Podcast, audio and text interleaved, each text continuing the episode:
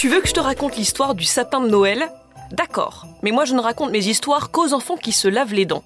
Donc attrape ta brosse à dents, ton dentifrice et tu frottes jusqu'à ce que l'histoire soit terminée. 3, 2, 1, 0, Ah, le sapin de Noël, cette bonne odeur de bois, ses guirlandes, ses boules.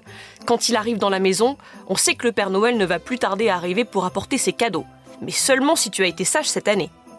Mais sais-tu pourquoi on met un sapin chez soi chaque année pour les fêtes? Eh bien, c'est une tradition qui date d'il y a très très très longtemps, d'il y a au moins 2000 ans. Avant même qu'on commence à fêter Noël, avant même qu'il y ait des cadeaux.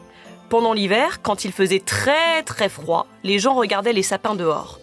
Et ils se sont rendus compte qu'ils restaient verts même quand il neigeait. Ça leur a donné de l'espoir, car même si l'hiver était rude, les sapins leur rappelaient que le printemps allait revenir. Alors ils ont commencé à utiliser les branches de ces arbres pour décorer leur maison pendant ces longs mois de froid. Mais il n'y avait pas encore de guirlandes et de boules à cette époque. Tu veux savoir pourquoi? Je vais répondre à cette question dans quelques petites secondes. Mais avant, j'ai une devinette pour toi. Qu'est-ce qui ressemble à une épine de sapin et qui permet de bien nettoyer les dents après le repas? Tu as une idée? Mais oui, c'est le cure-dent.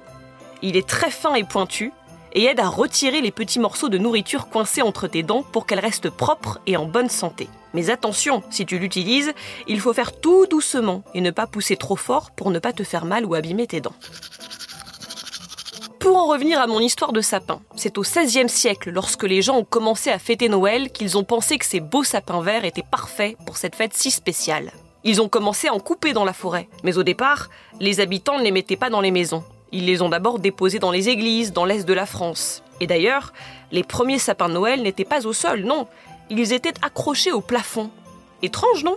Pour les décorer, les habitants mettaient des bougies. Oui, des bougies avec des flammes, parce qu'à l'époque, l'électricité n'existait pas et les guirlandes lumineuses non plus. En plus des bougies, les familles allaient chercher dans la nature toutes sortes de décorations. Des fruits, des pommes, des marrons, des châtaignes, des graines et même des fleurs d'hiver ou des plumes d'oiseaux.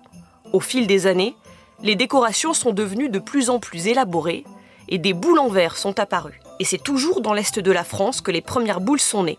On raconte qu'en 1858, lors d'un hiver très froid, tout avait gelé.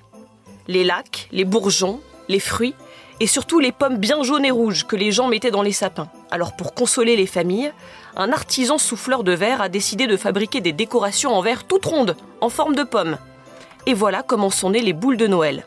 Au fur et à mesure des années, d'autres matériaux sont arrivés comme le plastique et l'aluminium, et depuis des milliers de décorations différentes existent. Aujourd'hui, tu as beaucoup de choix pour décorer ton sapin. Peut-être même un peu trop, on s'y perd certaines fois. Alors cette année, si tu as un sapin dans ton logement, comment l'as-tu décoré? Des boules en verre rouge? Des guirlandes froufrou argentées? Des petits anges, des plumes, des sucres d'orge? Moi ce que je préfère, c'est l'étoile au bout de la flèche du sapin. Oh Is À chaque fois je dois monter sur mon escabeau. C'est un peu difficile, mais c'est toujours très beau. As-tu mis une étoile? Dans tous les cas, je suis sûre que ton sapin est magnifique. Bon allez, montre-moi un peu tes dents. Fais A, fais I. Hmm, c'est pas mal ça. Bien blanche comme il faut. Tant pis pour vous les caries. Allez, maintenant, au lit. Je vais pas aller me coucher. Retrouvez les épisodes des Dents et Dodo sur le site et l'application BFM TV et sur toutes les plateformes de streaming. Si cet épisode vous a plu, n'hésitez pas à lui donner une note, à vous abonner à la playlist et surtout à en parler autour de vous. C'est un podcast BFM TV.